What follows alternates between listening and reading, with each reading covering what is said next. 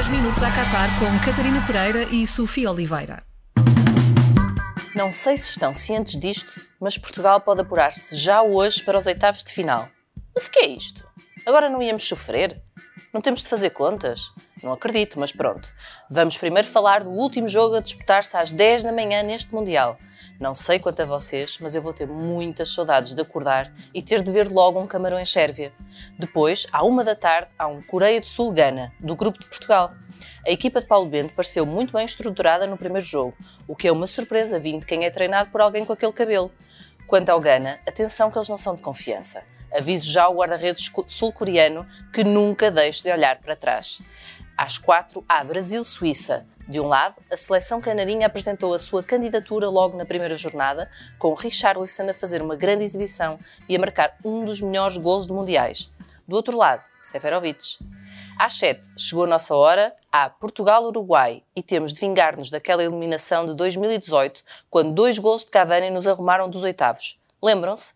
Desejamos tão mal ao rapaz que depois ele foi acabar a carreira no Benfica.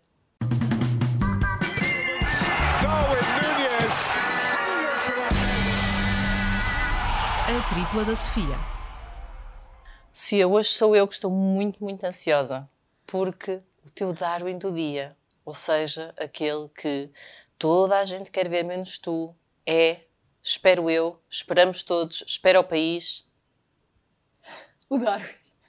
Estás-te a rir? Coitado do Darwin, já te estás Depois a rir. tu tens arrebentado com os benfiquistas, acho que eu vou-te conseguir Ah, do. Cavani. Não vou conseguir arrebentar com ninguém, Opa, era por mais que irresistível. tente. Era irresistível. tu não vais falar do Cavani, falei eu. É, fogo. Fala Fala-nos lá do Darwin no seu dia. Hoje é No mesmo seu o dia, mesmo hoje Darwin. Darwin é Darwin, chegou o dia, chegou o dia em que o último livro de Cristina Ferreira vai fazer sentido na minha vida. Para mais informações, consulte o título no Google.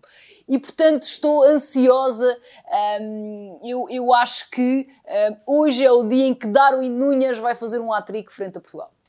E além disso, é também o dia em que Darwin Nunes será considerado e consagrado herói nacional, o dia em que, por eu ter escolhido dizer que não gosto de um avançado que não sabe jogar com os pés, vou ser despedida. Portanto, vai tudo correr bem. Vai hoje. mesmo tudo Eu acho bem. que sim. Ahm, só vos peço uma coisa, e acho que isto é mais ou menos ah, tranquilo.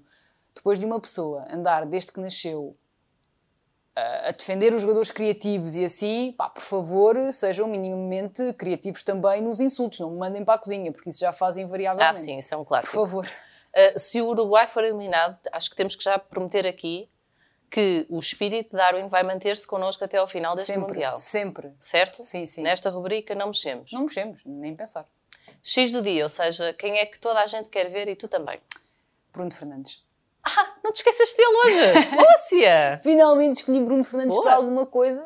hum, acho que é importante. E depois também é importante que eu, eu adoro receber hate, adoro mesmo, mas eu gosto que sejam rigorosos até aí, caramba. Eu já disse mil vezes que me esqueci de pôr o rapaz na minha lista de convocados, porque é que insistem nesta matéria. Não te perdoamos. Poça. Olha, mas para falar um bocadinho de futebol, que é uma coisa que não se faz muito por aqui, hum, o Bruno. Estás a rir do quê? O Bruno, o Bruno hum, fez, fez duas assistências, não é? Hum, portanto, não deixa de ter sido uma das melhores exibições uh, do jogo frente ao Ghana. É um jogador que precisa de estar naqueles espaços para definir de frente para o jogo. Não pode andar a vir buscar bolas atrás, não pode andar a bater e a, e a, e a, e a pisar zonas do terreno de outros, uh, de outros companheiros. Ele tem de estar ali, atrás da linha média um, adversária e, e, a definir o último passe, a tentar golos, uh, porque sabemos que também é muito forte a rematar à baliza. Um, acho que sim, acho que, acho que o Bruno uh, pode também, de alguma forma, acabar com aquele mito de quando chega à seleção já não é assim tão jogador. Eu, por acaso, acho que ele foi, na minha opinião, claro, o, melhor em campo contra o Ghana e para quem foi de avião comercial não esteve nada mal. Geraldos do dia, ou seja, quem é que só tu é que queres ver, mais ninguém.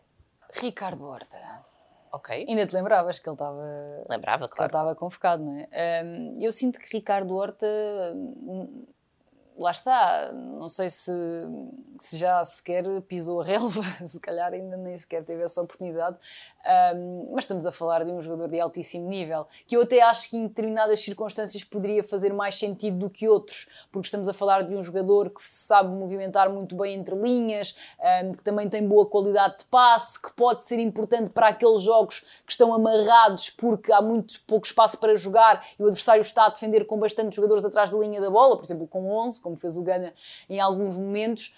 E o Ricardo tem, tem, tem muita qualidade. Infelizmente, uh, acho que está no lote do Vitinha, se calhar até num lote abaixo daqueles que hum, somarão menos minutos neste Mundial por Portugal. Eh, eu acho que é, a época está realmente a correr bem ao, ao Ricardo Horta, não é? Porque, primeiro, felizmente não foi para o Benfica, agora vai ao Mundial. Portanto, tem tudo para, nos poucos minutos que se calhar vai ter uh, para jogar neste Mundial, para lhe correr bem. Já deste duas hoje. Um áudio para o engenheiro. Sofia, neste segundo jogo de Portugal, achas que vamos ter outra vez tiki-taka da Wish? Fiquei com isto na cabeça. Foi desde quinta-feira. Foi bom. Um, eu hoje vou ser séria, confesso. Oh, então. É, opa, um, não sei, estou a sentir que podemos uh, finalmente ter aqui um Mundial interessante para muitos jogadores e para a própria seleção. E este áudio vai ser, uh, vai ser o mais sério possível, o mais sério que fiz até aqui. Ok, vamos lá então. Então, bora. Mister, boa tarde. Um, Olha, em relação ao Uruguai, eu tenho a certeza de que já estudou muito bem a equipa, do ponto de vista coletivo e também individualmente. Ah, é aquela equipa cheia de raça, que dá a castada com fartura, cuja frase motivacional no balneário é um, canela até ao pescoço, por aí. Portanto, um, quero dar-lhe um conselho. Não podemos jogar o jogo deles. Primeiro porque só temos um palhinha e depois porque se jogarmos vamos perder. Já lá vai o tempo em que o futebol era visto como uma luta na lama, embora Zé Mota lhe diga ao contrário, não acredito naquilo que ele diz. Uh, se fizermos 600 passos contra o Ghana, temos de fazer 900 contra o Uruguai, temos de fazê-los correr atrás da bola, temos de fugir do duelo sempre, temos de executar e um, pensar mais rápido do que uh, os adversários.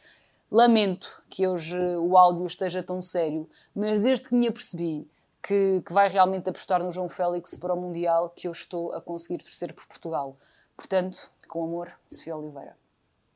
Sim, vi, vi que partiste do princípio que o Pepe volta a não jogar, não é? Por isso, é, só assim é que ficaríamos abaixo do Uruguai nessas características. Decidi somente mencionar João Palhinha, que provavelmente é o único elegível para o jogo de hoje. Mas olha que no Mundial, acho que se tiveres muitos amarelos, depois não jogas. Ao contrário de outras situações.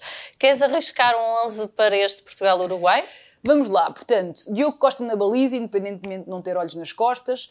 Também hum, acho que há aqui uma possibilidade de Diogo Dalot jogar à direita. Pois, o primeiro jogo não correu lá muito bem a João Cancelo. E também tem a ver com as próprias características, com a forma como Fernando Santos quer agora montar a equipa, dando hum, largura através dos laterais e profundidade e hum, povoando mais o corredor central com médios, com características distintas, lá está, dessas de que por vezes a seleção precisou frente ao Gana. Portanto, há a possibilidade de Diogo Dalot à direita, na minha opinião opinião.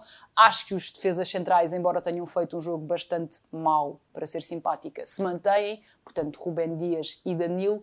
E depois à esquerda apostem no Mendes. Pela mesma razão, uhum. Eh, o Rafael Guerreiro acho que até foi o menos mau da linha defensiva. Mas lá está, o Nuno Mendes dá essa verticalidade. Um, Rafael Guerreiro não é um lateral para, para esse tipo de andanças, é diferente, faz mais combinações, gosta de prescrutar outras zonas do terreno. Depois no meio campo, talvez talvez tenhamos o William Carvalho a titular. Há essa possibilidade Também e é uma possibilidade forte. Depois eh, vamos ver como é que está o Otávio. A ser ilusionado. Uh, Bernardo Silva jogará sempre. Olha o Bruno Fernandes, não te esqueças. Bruno Fernandes jogará sempre, obrigada.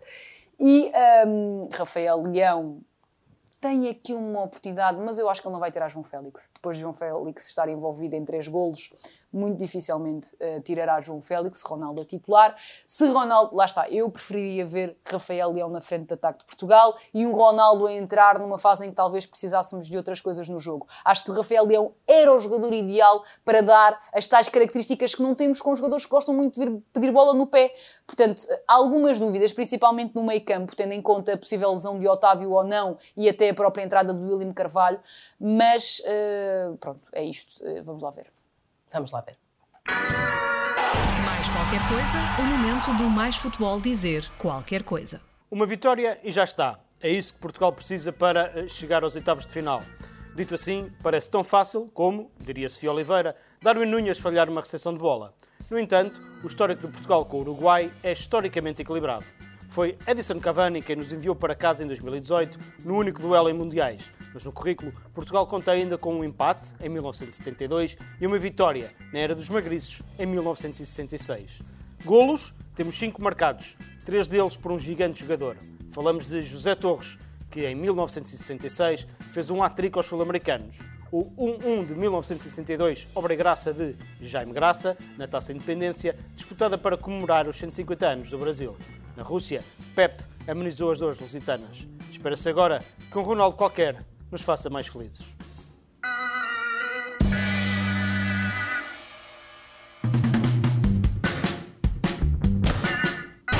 Dez minutos a Qatar com Catarina Pereira e Sofia Oliveira.